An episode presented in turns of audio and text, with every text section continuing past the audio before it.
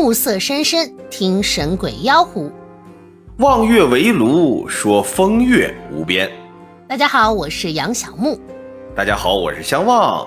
那不知不觉，我们的节目已经进入到第六期了。是真是朋友们呐，第六期的录制时间是周四的早上啊。哎，所以你们这个看到节目的时候是个热乎的。嗯，都已经不用设置定时播放了，直接发出去。哎，对对对，因为现在是十月二十一号早上的一点二十三。嗯哼，我俩要是不录的稍微短一点，留给木爷剪辑制作的时间呢就不够了。哎，那倒不至于啊，不要把锅往我身上扔。同时啊，我俩是希望啊，能够给大家带来这个哎好的节目啊，节奏又快，对不对？内容又丰富，然后故事性又强，然后大家又爱听又爱看。啊，那咱俩还是欠缺点功力。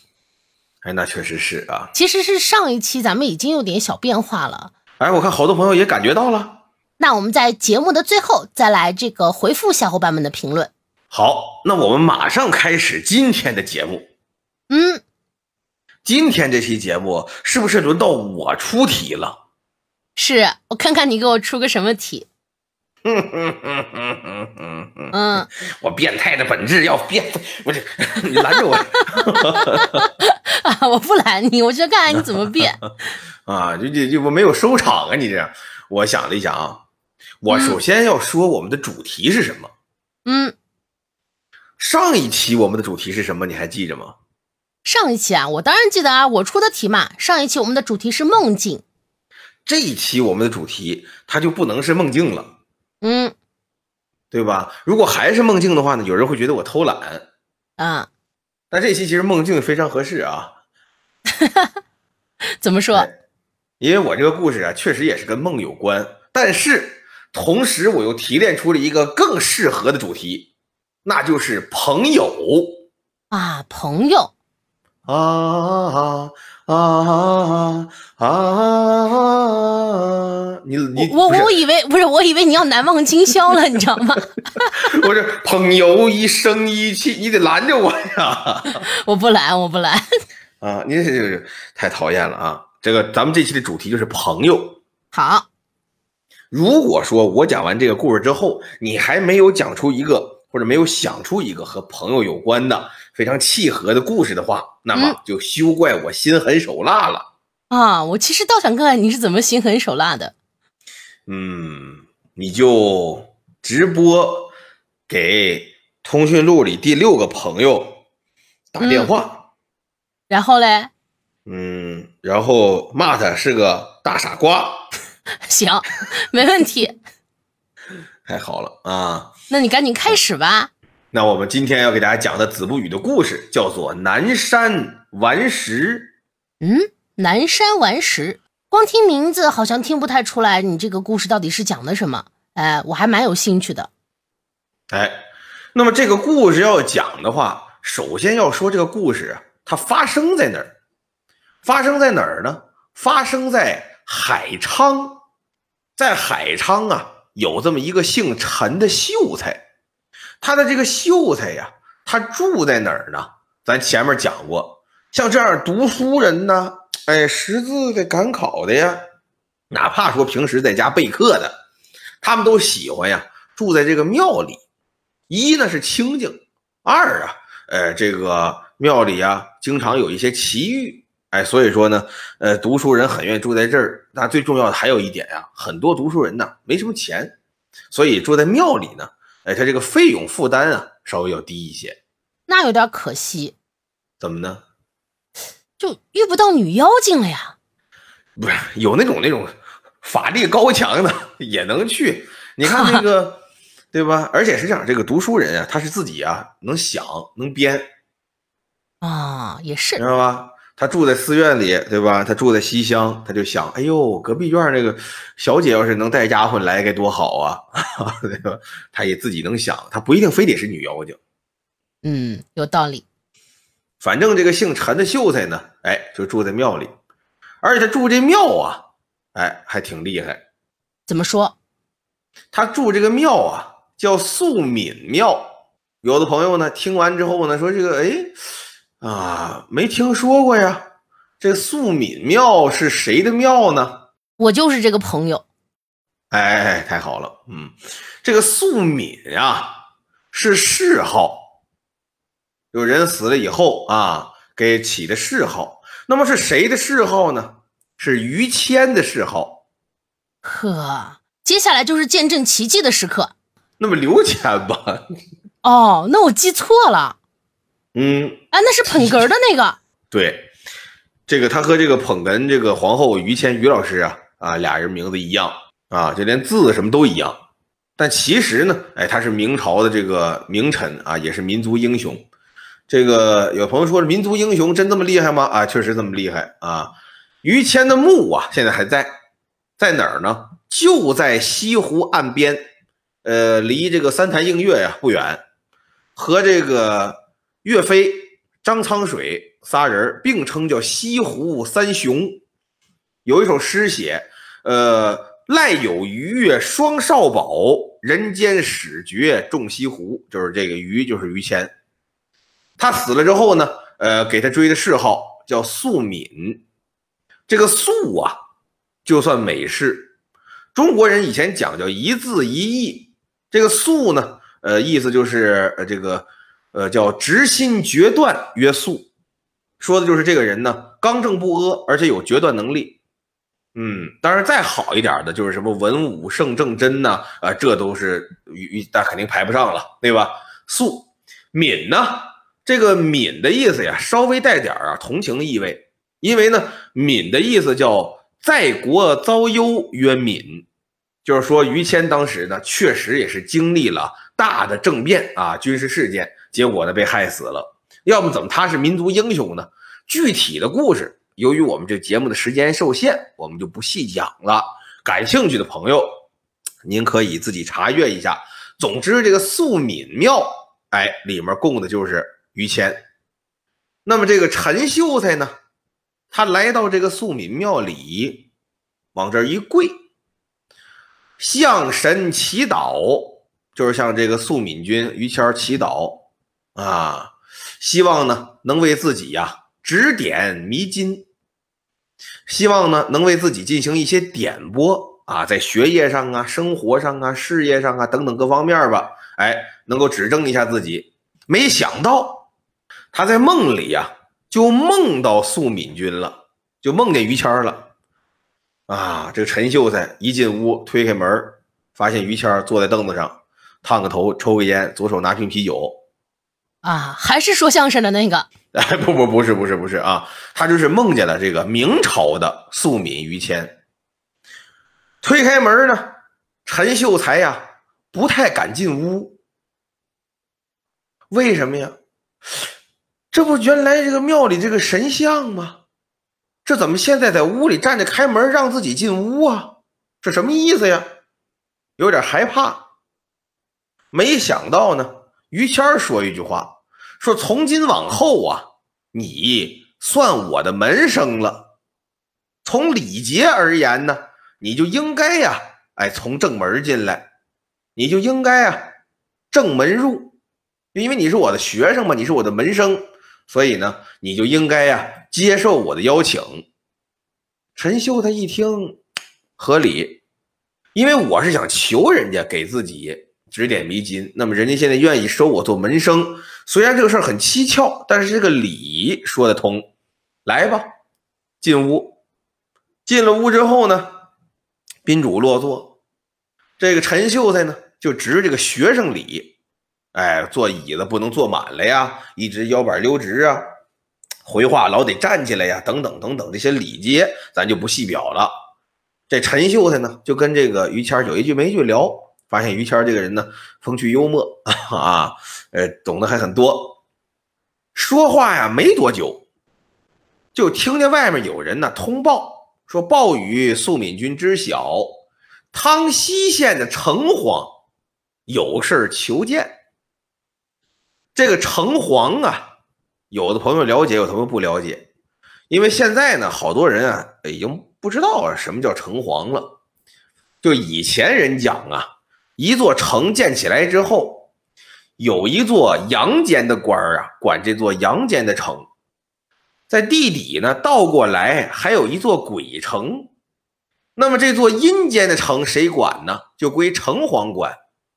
所以以前每座城都有自己的城隍爷，有自己的城隍庙。您要是看《聊斋》呢，有一篇就叫考城隍，就一个读书人，他去考试报名，说我也想当城隍，哎，最后考上了当当城隍的故事。这个咱们不不不细讲了。反正说当地汤溪县来了个城隍，有事求见。紧接着呢，素敏君一听说来问来来人有事儿，说这就请他进来吧。这个转身出去，把城隍请进来，穿官服戴官帽，能看出来是神仙，有那个仙气儿。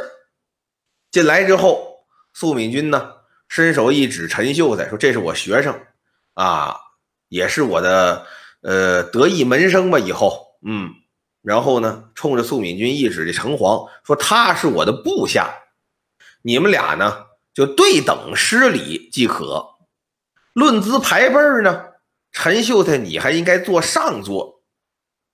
陈秀才这会儿就诚惶诚恐啊，对呀，他就我我我这我这白天给你磕个头，寻思跟你问问事儿，这晚上我就跟汤溪县的城隍我们平起平坐了。论资排辈完，我还得坐上座，这这这这这这这不敢呐！没事没事没事坐坐坐坐坐，这就坐了。坐了呢，就听他俩聊，这个聊来聊去呀，就发现这个城隍啊和这个素敏君汇报工作的这个声音呐越来越小。这一开始俩人聊的都是啊正经事儿，聊着聊着呢，有几个事儿呢就开始凑近了。您看这个。他这是这么这么一会儿哦，明白。然后您再您再看这个，这这这这这，俩人越凑越近呢，声音越来越小。哦，前面聊正经事，后面就不正经了。后面也正，后面是机密事。哦，哎，或者说天缘凑巧，陈秀才就没听清，明白了吧？啊，明白了。陈秀才呢，坐在这儿，他也他紧张啊。他也不好意思凑过去，劳驾您大点声，后面这几句我没听清，他不好意思呀，他就坐在这儿呢，挺紧张，隐隐约约呀，听见十六个字，这十六个字叫“死在广西，重在汤溪，南山顽石，一活万年”，十六个字。听完这十六个字，那边呢，去去去去去，又说了一会儿。没过多久，城隍起身要先行告退。苏敏君说：“陈秀才，你替老师送送他吧。”这陈秀才呢，就陪着城隍退出来，一直送着城隍出了门。赶出了大门口，这城隍啊，拉住陈秀才的手，说：“刚才我与素敏公所说的话语。”你刚好都听到了吗？陈秀才说：“头头那点事儿跟我没什么关系，后面当然也没关系啊。但后面迷迷糊糊，有点没听清了，就听清十六个字。”陈慌说：“哪十六个字？”陈秀才说：“死在广西，种在汤溪，南山顽石，一活万年，是这十六个字吧？”哦，好，你记住这十六个字，日后是自有应验。说完，城隍一跺脚，一溜烟不见了。陈秀才一看，还真是神仙呐！转身回屋见素敏君，素敏君也问：“听见没有？”我听见十六个字，又说一遍。素敏君说：“好，这十六个字就是你天大的造化，你一定牢记。行了，我没别的事了，你忙去吧。”素敏君这一摆手，陈秀才梦中惊醒，一头汗，从床上坐起来，哎呦！太奇怪了，什么意思呀？十六个字，十六字，死在广西，种在汤溪南山。这城隍是汤溪县的城隍，没明白什么一活万年。得了，我呀也别睡了。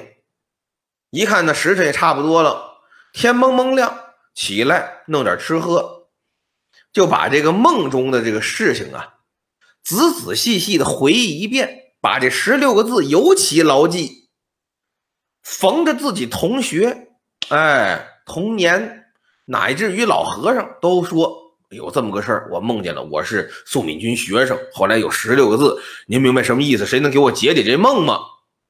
没有，没人能明白到底什么意思。咱前文书讲了呀，这个陈秀才呀，住这个素敏庙里。咱也说了，为什么呢？好多人愿意住庙，一是清静，二呢，呃，是有奇遇，三最重要的是呢，这庙便宜。这陈秀才呢，就图便宜，他家就没什么钱。可是没什么钱，没什么钱，以前人就这样，越穷啊越生孩子。这陈秀才呀，有个表弟。姓李，也不知怎么的，哎，是这个祖坟冒了青烟了呀，还是自己使钱托了朋友了，选任为广西一个地方的通判，要去做官。上任之前呢，他得有自己的班底呀，就找着自己这表哥陈秀才了，说：“呃，这个这个表哥呀，你跟我一起走马上任，怎么样？”陈秀才说：“你是当官，这是好事我陪你去无所谓。你咱去什么地方来着？上广西。”陈秀才一听哪儿？广西？广西不行，不行，不行，不行，不行！广西我不能去。我以前做一梦，如此这般，这般如此。梦中神明与我相说，说我死在广西。我和你去了之后，我回不来呀，对吧？我死那儿了呀。恐怕会有不祥之事要发生。结果陈秀的这番话一说完，他这表弟李通判一听，嗯，表哥你糊涂啊，你听差了。神仙说的不是死在广西，是始在广西，是是始终的始，开始的始啊，就合着城隍普通话不好。哎，他们当地可能有口音，只在广西，那可能是这种感觉，你知道吧？嗯，这表弟说：“你看，如果说你死在广西了，你后边这些怎么办呢？你种在汤溪，对不对？什么一活万年，这就没关系了。打你死在广西，应该是最后一句。”哎呀，这陈秀才一听一挠头，哇，你跟能当官的人就就就是不一样啊，脑子快，有道理。很合理，你这么的吧，那我跟你去吧。行了，这李通判带着陈秀才一行就奔了广西了。这李通判呢，他去了住这通判署，当地给分的房子，等于相当是，呃，连办公啊，带这个家用啊，哎，都在一起了。那前院办公，后院家住。那他带的人呢，也安排在这里，有个西厢房。以前的房子呢？都是东西两院，东西厢房啊，南北配房，大概是这么一个四四方方的院唯独这个通判署的西厢房啊，紧紧的锁着，谁呢也不敢开这门这分房子的时候呢，都说这屋子呀，有点有点邪性，是怎么的？反正平时就锁着好些年了。现在传的呢也不明白了啊，悬的愣的。但是最好是别惹。结果陈秀才呀，大摇大摆，为什么呢？他托底呀，我后面还重在汤溪呢，我南山顽石呢，对不对呀？我后面还有还有好几句呢，我不怕，过去嘎嘣把这锁拧了，开门进去，转了一圈，发现这西厢房院呐不小，除了有间房以外呀，还有院庭花石，这个可就厉害了。这个就相当于他这门一打开，里面啊，不是一个单独的小房间，而是一个庭院，在庭院里有一间屋能住。那古人，尤其说那边广西那边，它的气候条件也好，各式样的鲜花，各式样的洋花，真得说有四时不谢之花，八节长春之草，整个庭院布置的非常漂亮。这一看更得意了，他本身是文人呐。你明白吧？嗯，他我住这儿去申请去了。我想住这儿，尤其古人的庭院讲究什么呀？讲的叫什么？高山流水遇知音。他住进来一转呀，发现好这院太四致了。住了一个来月，把这院转明白了。这院里不仅有各式各样的花草树木，还有各样的假山石来装点，把整个院子的这个气质格调啊，整体拔起来一块儿。这一天，八月中秋，陈秀才呢就在自己这西厢院的小院里喝点酒，蒸两个螃蟹，吃两个这个月饼。哎，这酒里呢放点这个桂花瓣哎，要点这个香味啊，过这节。而且呢，时不时的呢端起酒杯来一敬这月亮，这叫什么呀？这叫举杯邀明月。哎，有点文人雅致啊，做个诗啊，“月明如水照楼台”，说这么句话，写了这么句诗，“月明如水照楼台”。他刚说完，就听见空中啊，抓不着、摸不着的地方，不知道哪儿来这么一声，哈哈哈哈哈哈！好，紧接着是拍巴掌。然后呢，一个人声说：“月明如水照楼台，就不如月明如水沁楼台。既然你说水嘛，把这个沁字要换成照字，哎，可差了点儿啊！一句话把他的诗文一字更改，陈秀才不由得是大惊失色，举目抬头一看。”发出声音这地方，好，半悬空一个老头戴着白藤的帽子，身穿葛布的衣裳，怎么在半悬空啊？说飘着浮着没有？坐在院子里一个梧桐树的树枝上，这儿呢晃悠着腿，闭着眼睛，仿佛还想着诗词呢，完全没有说要刻意吓唬你，怎么的没有？就沉浸在那个文学的氛围当中了。月明如水，沁楼台。你看，这是好，好，好，正咂摸这滋味呢。陈秀才真吓一跳啊！为什么？没见过呀！我搬过来一个月了，我在这里里外外，对我是跟通判，我是他表哥呀。我不说是官非常大吧，最起码我说得上话，好使啊！里里外外这些人我全认识，全见过。这老头不认识，而且这么大岁数，大半夜坐树杈子上接我一句诗，还在内院，这谁呀？这是害怕，脚一哆嗦呀，使不上劲，想往卧室跑啊，没来得及。老头从树上啊，噌，蹦地上来了。你说老头这身手多矫健！一伸手，砰，把陈秀才拉住了，说：“你别害怕，世界上还有像我这般风雅的鬼吗？听着像个神仙，反倒不像鬼。”对呀，陈秀才一听也是啊，老先生您是哪路仙家呀？没想到这老头一摆手，得得得得得，我先和你讨论讨论这咱这诗。俩人开始聊这诗，一边聊，陈秀才一边看。这老翁啊，面容古朴，看着和正常人没区别，而且再一聊，好，这个诗文造化可大了，真有能耐呀！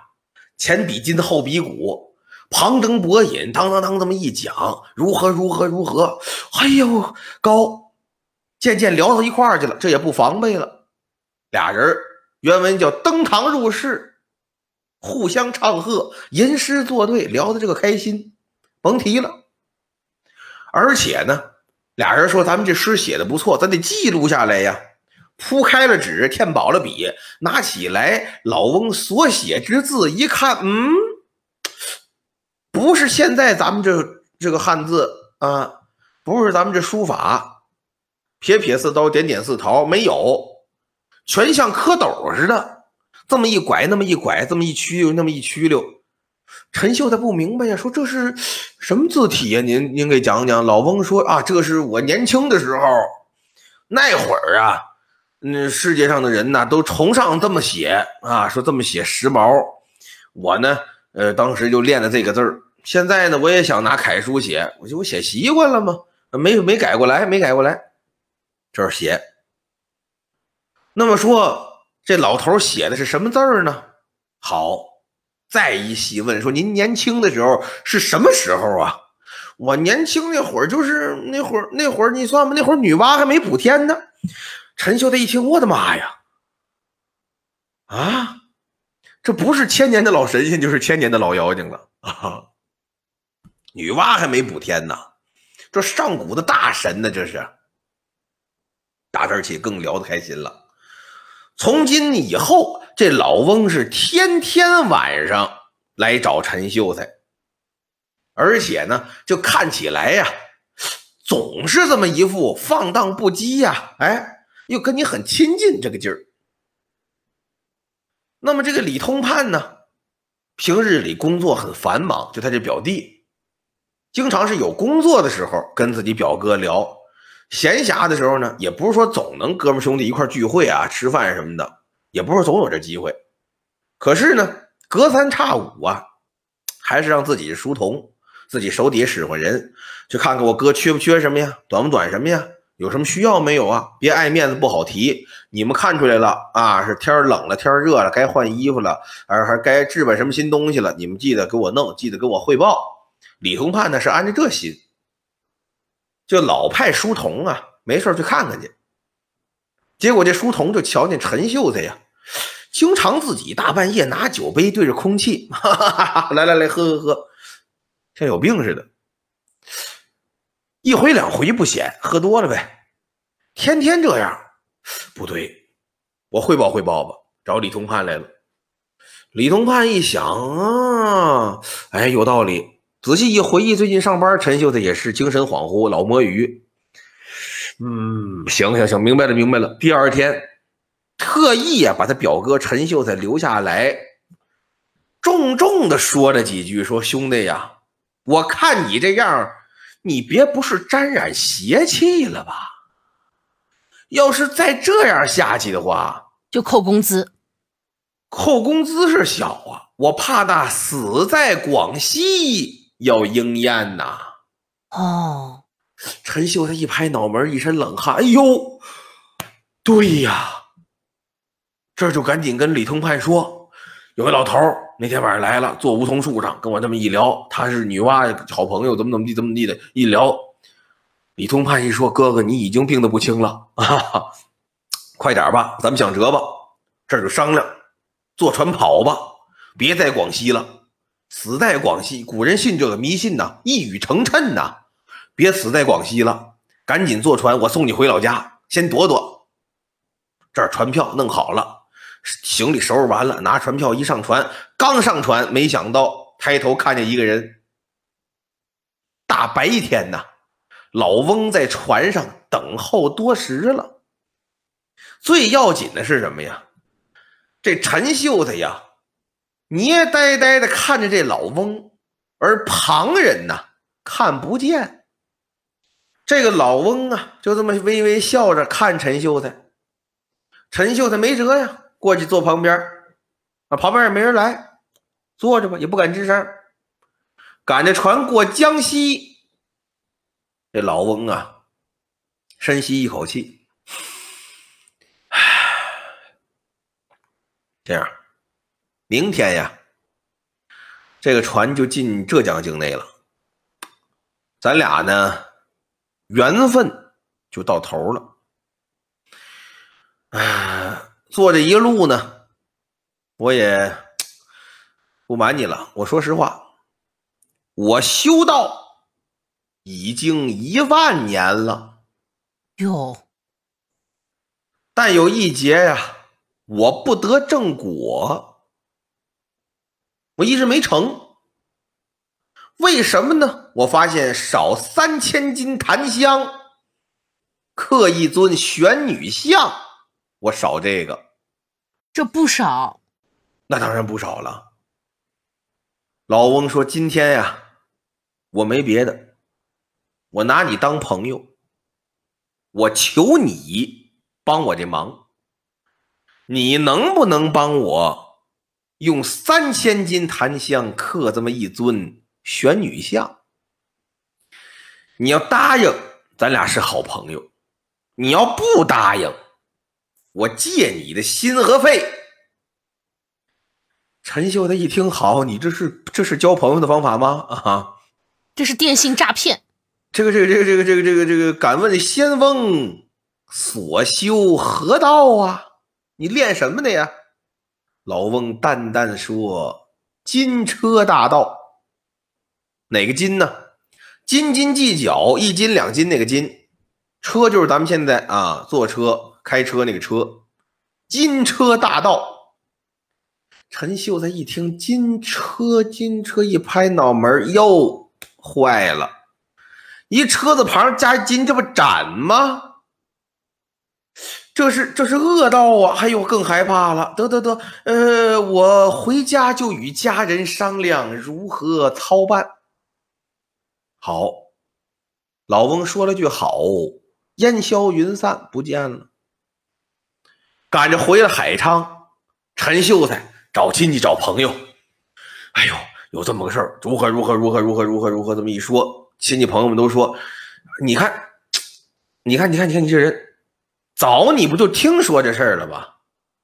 那素敏君怎么说的？南山顽石啊，这不正是吗？啊，南山顽石一活万年，就是他呀，这妖怪呀！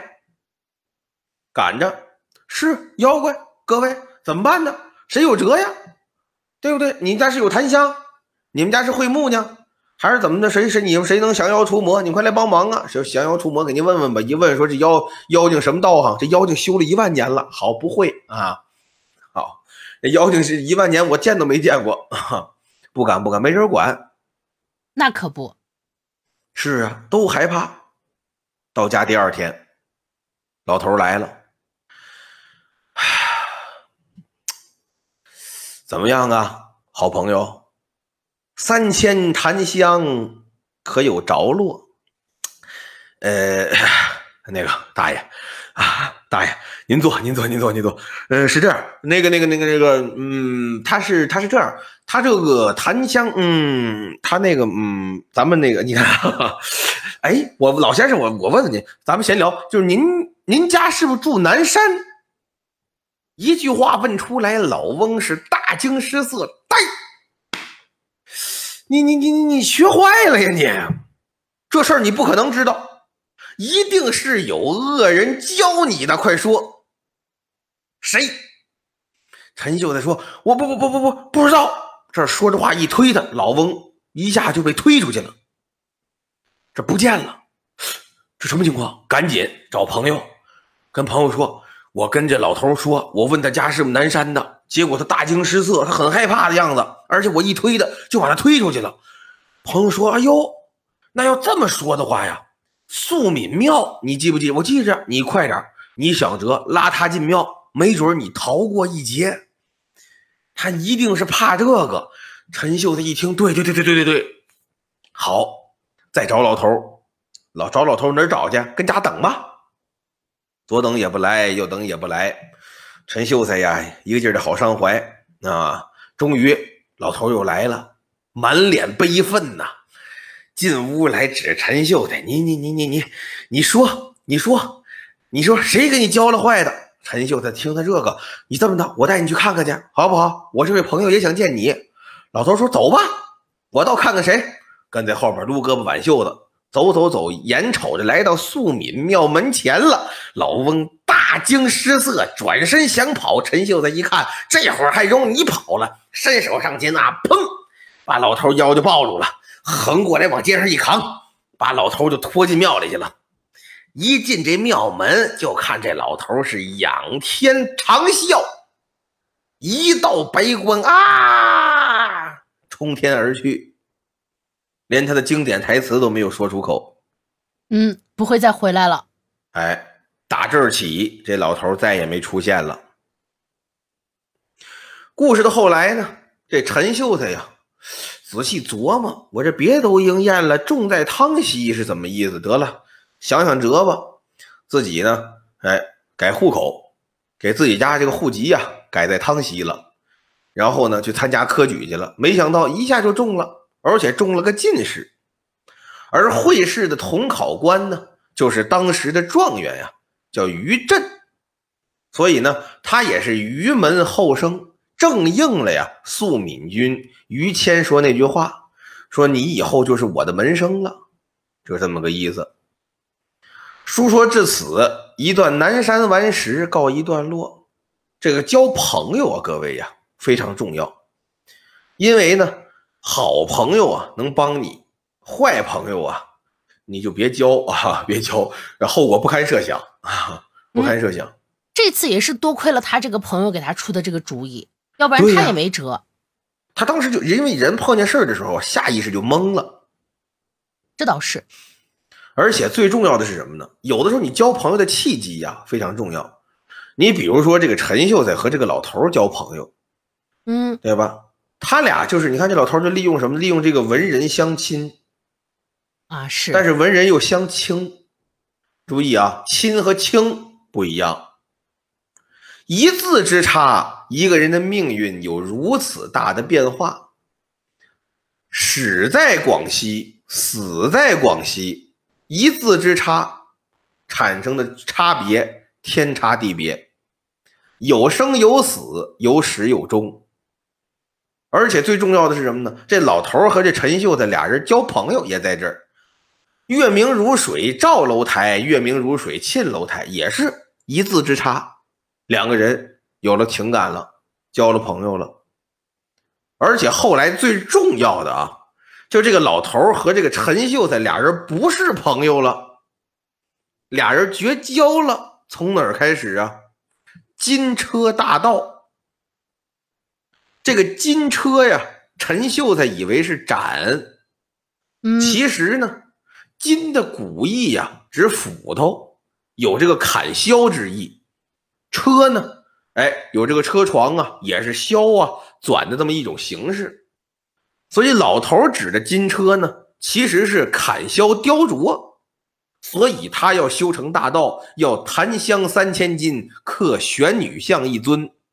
啊，你看一字之差，理解不同，产生的差别就在这儿了。这南山顽石，为什么他是顽石啊？为什么他修道的时候，女娲还没补天呢呀？因为他和孙悟空和贾宝玉他们哥仨，嗯，都是补天的五彩石啊。哎，女娲补天烧五彩石，红黄蓝白黑五彩的顽石，原来都是顽石。经女娲的手雕琢熬炼，有的能补天，有的掉下来就变成一猴子，有的掉下来变成一好看小伙子，有的掉下来。哎，是一老头所以说有的这也太惨了，就脸着地，有时候你控制不了，你知道吧？那都是天意。哎，所以说呀，交朋友啊，各位非常谨慎。那么我这个朋友啊，交完了，我们来看一看牧野交一个什么样的朋友。我呀，其实还真的有一个和朋友有关的故事，而且呢，不是一个朋友，哎，他是三个朋友。三个小猪，想多了。哎，人家是三个美女。哎呦，太好了！啊，你就喜欢听这个？呃，是是是你讲的故事，我都爱听。好吧，那你来听听。哎，这三个美女，你喜不喜欢？好嘞。那这个故事啊，也是从这个小美开始。嗯，老朋友了。哎，可不，这小美呢？是个特别招人喜欢的姑娘，哎，大家都说她啊，哎，漂亮、开朗、为人随和。她呢，还有两个从小一起长大的闺蜜，一个呢叫小红，另一个呢叫小白。但是令人惋惜的是，这个小红啊，在高一的暑假因为意外英年早逝了。这小美和小白呢，也因此哎。更加的珍惜彼此，就决定啊，带着这个小红的愿望，一起努力呢，考上之前约好的大学。功夫啊，不负有心人，两人埋头苦学呢，终于是如愿以偿了。这大学的生活啊，比高中呢丰富了不少。小美呢，因为性格的优势，加上出色的表现，哎，在学校里呢很受欢迎，就不仅男同学对她这个青睐有加吧。哎，就像相望这样的，我我没有。好嘛，这女同学呢，对他也是赞不绝口。只是这个小红的离世啊，仍然是烙在这个小美心头的伤疤。每每放假回家呢，总是会不时的梦到这个小红呢，站在他们上学放学必经的这个河堤旁，哎，像从前一样呢，高举着右手对他挥舞着。相比于小美呢，小白啊，却一次都没有梦到过小红。与小美不同。这个小白的性格呢是比较安静的，在学校里呢就属于那种不是很起眼的女同学，但因为两个人总是在一起啊，所以呢，呃，也在很多的同学眼中混了个脸熟。那人就睡觉死呗，可能。你这好吗？那故事的转折发生在新生欢迎晚会之后。哦，啊，这一年呢。这小美和小白啊，已经上了大二。小美呢，因为这个优异的表现，哎，在晚会上呢，不仅担任了这个主持人的角色，还用这种动听的歌声啊，赢得了满堂喝彩。可是自此之后呢，这个小美的课余活动啊，就愈发的多起来了。虽然这两个人有空呢，还是会腻在一起聊些八卦呀什么的，嗯，但是呢，相处的时间啊。就少了许多了，而小白呢，也因此显得愈发安静了。这之后没多久，哎，小白就恋爱了。这男朋友啊，跟小白一样安静，不善交际，哎，是大一的新生，叫李四。哎呦，这两个人怎么还同时出场了呢？巧不巧？哎呀，但是我这么一听啊，要出问题了。哦。怎么说？因为好多人都是恋爱完了之后就消失了，就有有有恋情没友情的那种，重色轻友。呃，这个说男生的，女生我不知道应该怎么形容。哎，也是重色轻友。哦，那这个话得有女生说。好，这小美呢，就偶尔有空啊，就去找小白的时候，有见过这个李四几次，她就觉得这个李四呢，有一点眼熟，但是又不知道呢是在哪里见到过。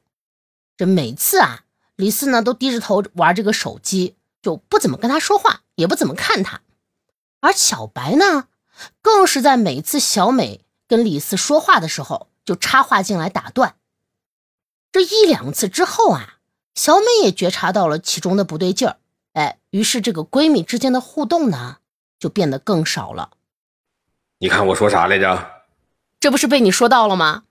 是吧？这时间呢？就到了这个大二结束的前夕，这一天啊，小白少有的主动呢来找小美，就问小美啊要不要一起放假回老家。这小美呢欣然答应，两人呢一起买了票，坐上了这个开往家乡的列车。有一天这个晚饭后啊，两人呢相约散步。呀，盛夏的夜晚，哎，走在这个从小走到大的这个河堤之上。清风呢，徐徐的吹过，哎，格外的舒服。这走累了，两人呢便坐在这个河堤的斜坡上，哎，聊起天来了。哎呦，有点危险呀！是，但是这不是他们从小到大都在这儿吗？哦，胜在熟悉。对，胜在熟悉。聊起小时候的趣事儿，哎，也聊起了小红。小美呢？就开始回忆起这个小红的种种过往，哎，说她当时呢才上高中，哎，就成了校花，不仅漂亮，还能歌善舞，性格呢又那么温柔，对谁呢都和颜悦色的。小白呢叹了口气，一边站起身，伸了个懒腰，在这个河堤上啊，就来回的踱着步，就来回走着，一边呢就听小美说着这个小红的各种好。当听到小美说道：“如果她还活着，哎，现在呢就是大学的校花了。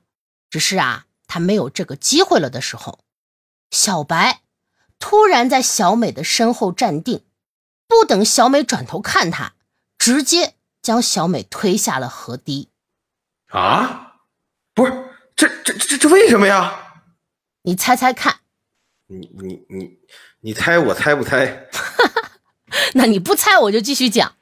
好嘞，就看着小美啊滚落河堤，小白呢面色平静，心里啊淡淡的想：这就是你当初杀害小红的原因吗？啊，哎，是不是更懵了？哎呦，悬疑大师啊，您简直是，快来吧！揭开谜底的时候到了，对吗？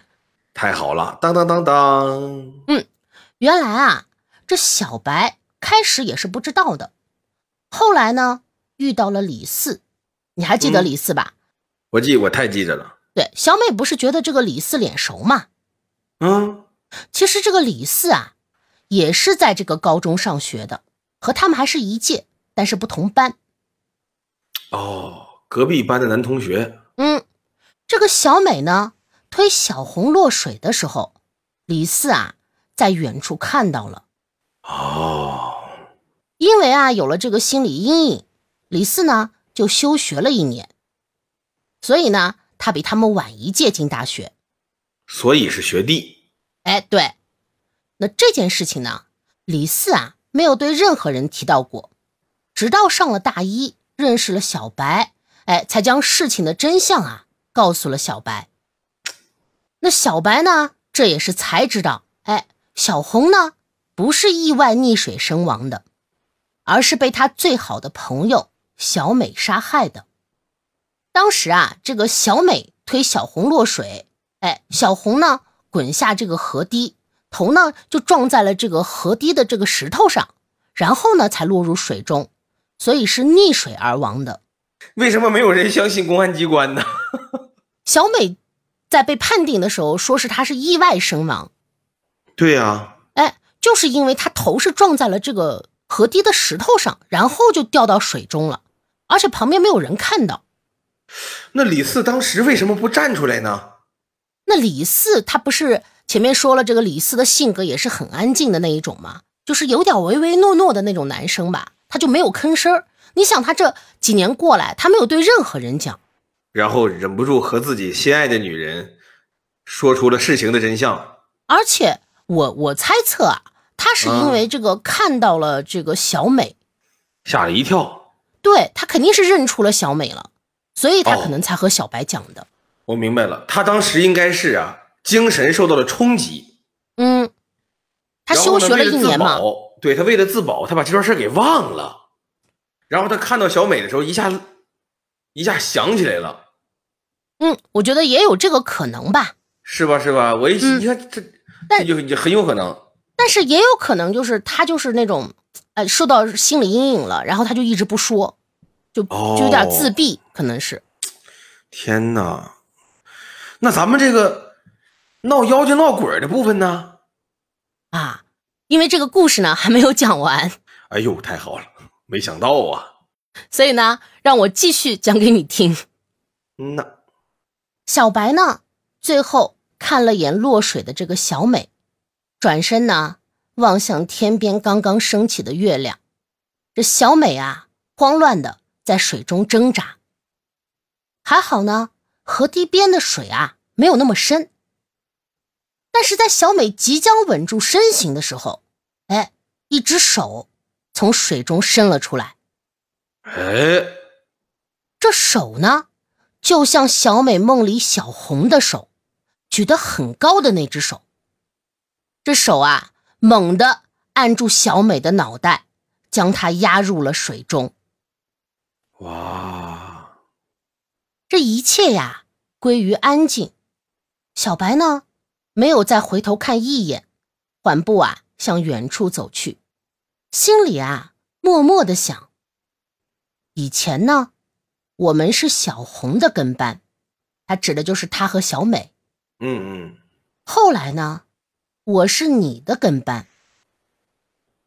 现在啊，我再也不是谁的跟班了。她是女王大人，哈哈，可太好了。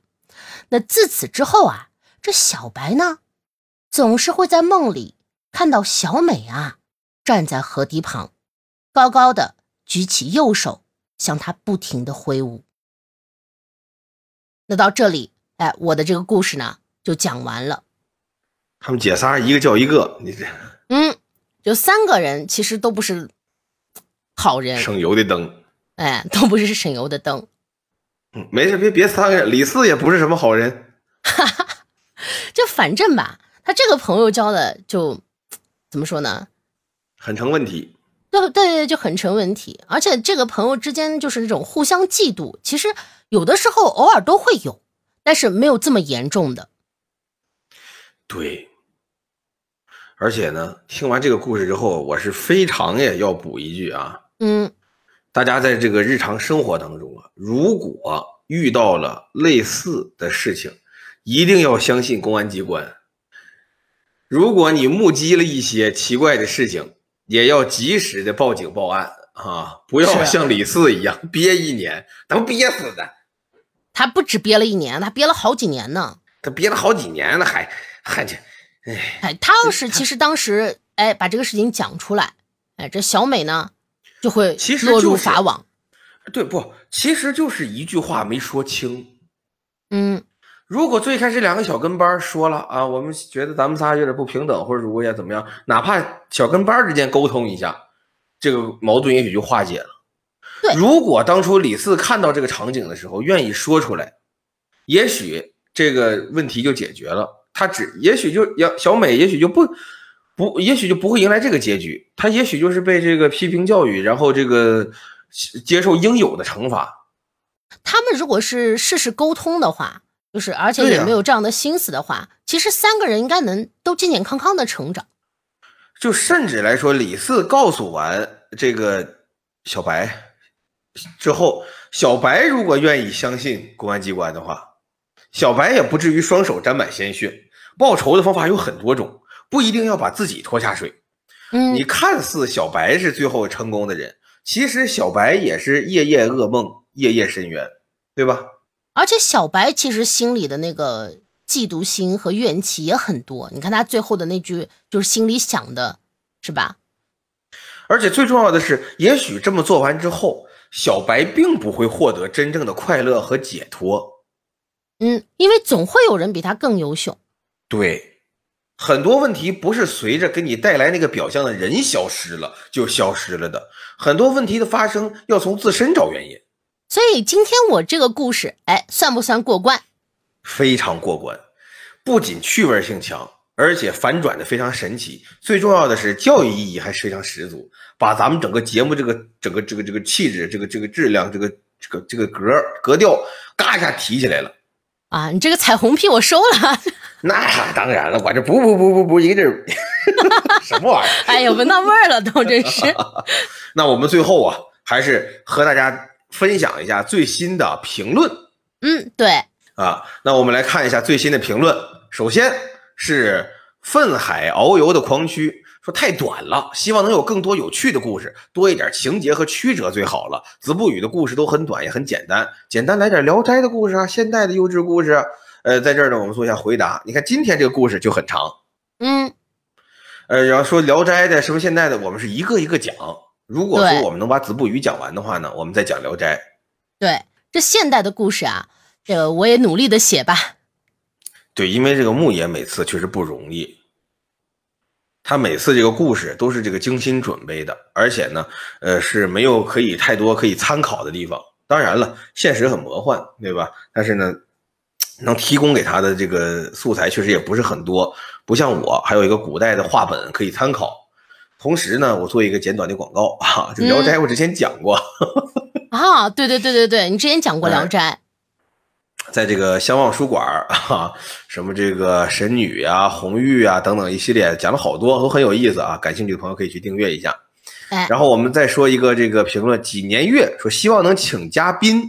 呃，请嘉宾这个事儿呢是这样啊，因为这个嘉宾呢请过来之后啊，面临着一个什么问题呢？我是很严肃的回答这个问题啊，因为咱们这期节目反正也长了，咱们就尝着尝着录完的。嗯，因为这个我和牧野原来都这个很专业的从事过这个这方面的工作啊，就涉及到一个什么问题啊？三个人开始啊，他说话容易撞上。其实两个人我们俩也有撞。对，这就牧野已经很辛苦了。这就是为什么我们经常是讲话的时候，经常，呃，没有这个疯狂的往里电话，就因为木野剪着剪着发现这也太麻烦了，但其实是这样，就是之前我和香望也在聊这个问题，就如果我们是面对面的来聊天，哎，就不会出现这样的问题。但是呢哎，我们是通过网络，我们看不到对方的人，加上又延迟，所以呢，嗯、就请嘉宾的话，我们的后期成本非常非常的高。对，因为如果面对面的话呢，木爷一张嘴我就闭嘴了，对，我一看他像要张嘴，哎，马上要相望一张嘴我也闭嘴了。哎，你看，你我俩现在就是撞上了，嗯，所以说实力演绎，嗯，目前还不是很现实，对，但是呢，非常感谢大家的支持啊！如果说咱们这个听听的朋友们啊，谁家说趁个三千万、五千万的，愿意拿出来啊，让我们见面录这个事儿，我我们是不嫌麻烦。啊，搞个演播室，哎，太，他说太好了。最好搞个大别大别野，哎，我们就住里面，我们天天录，哎呀，想都不敢想。哎呀，我一一一做梦，一个小小小女孩站河边冲我招手，这都要。哎呦，那我也来回答一下小伙伴们的疑问啊。好的，这个窝里反啦，这个小伙伴呢就说说，哎，好节目，变化呢听出来了，哎，讲故事的时候啊捧的少了，结尾呢还唱歌了，不过呢还是多捧一下吧。这个第一个故事呢，前半段听得我害怕，相望你说句话呀，孩子害怕，哎，这在向你求救呢，啊，我什么什么时候唱歌？什么唱歌了？哎，就是上一期的结尾嘛，上期结尾唱啥歌了？你哼了几句，哦，那你剪掉啊，那你剪掉啊 哎。，我专门保留下来的哦，啊。这个事情是这样啊，嗯，就是呃，我们节目如果是长了的话，有些小伙伴呢就会觉得很拖沓。嗯但如果短了的话呢，又有小伙伴觉得，哎，它太短了，而且这个捧的话，就是也会耽误这个我们呃节目的时长。所以呢，我和三望现在就采取的方式就是，哎，我们有想吐槽的时候，我们就插进来吐槽吐槽啊。就如果、呃没有必要的吐槽，就那种比如说什么嗯哦这样的，那那我们就不接了。所以这样呢，啊也是节省一点这个呃咱们节目的时间。嗯，哎，还有说到这个 讨厌，嗯嗯嗯，木爷说的对呀。真讨厌。那说到这个评论呢，哎，还有一个评论我也要说一下，就有一个小伙伴是 L 开头的这个小伙伴说说这个这个十分钟能讲完的故事啊，你非得整的这个讲一句捧一句，哎，没这个必要嘛，就欣赏不了，闪了闪了。你看，哎，这个就是希望我们不要捧那么多的小伙伴。哎，我们希望这两位小伙伴呢，呃，能见面打一架。呃、太好了 哦，呃，不要这样啊，不要这样，这样的话容易引起这个不必要的矛盾啊。所以吧，我和香望现在呢，哎，就是采取的是尽量的，我们这个能配合的好一些，能更嗯中和一些。嗯，当然，这个还是需要一些时间，哎，小伙伴们这个也体谅一下，然后我们呢也努力吧，就好好磨合。好，那么到这儿呢，我们就回答完了所有的评论了，呃，我们抽出来的评论了。嗯，呃，大家一定要注意啊，我们不是一个视频节目，是一个音频节目。大家如果方便的话啊，还是可以直接到喜马拉雅去搜索杨小木或者听说夜半谈来收听我们的音频版本，非常的方便，非常的好用。哎，反正不管在哪听吧，总之呢，谢谢小伙伴们的支持。谢谢。嗯，那我们这一期到这里就结束啦。我们马上要进入到紧张的制作环节了，哎，争取我今天赶快给你们剪出来。所以说它不一定是十二点更新了。嗯，一定可以。哦，一定可以，太好了！你看，雄心壮志啊！那我哎，要不然他们老说我哥。哎，他们应该管你叫爷。哎，这次呢，我不割了，对，咱玩的就是嗯不割，太好了。快结束吧，我们下期再见，嗯，下期再见，灰灰啦。拜拜。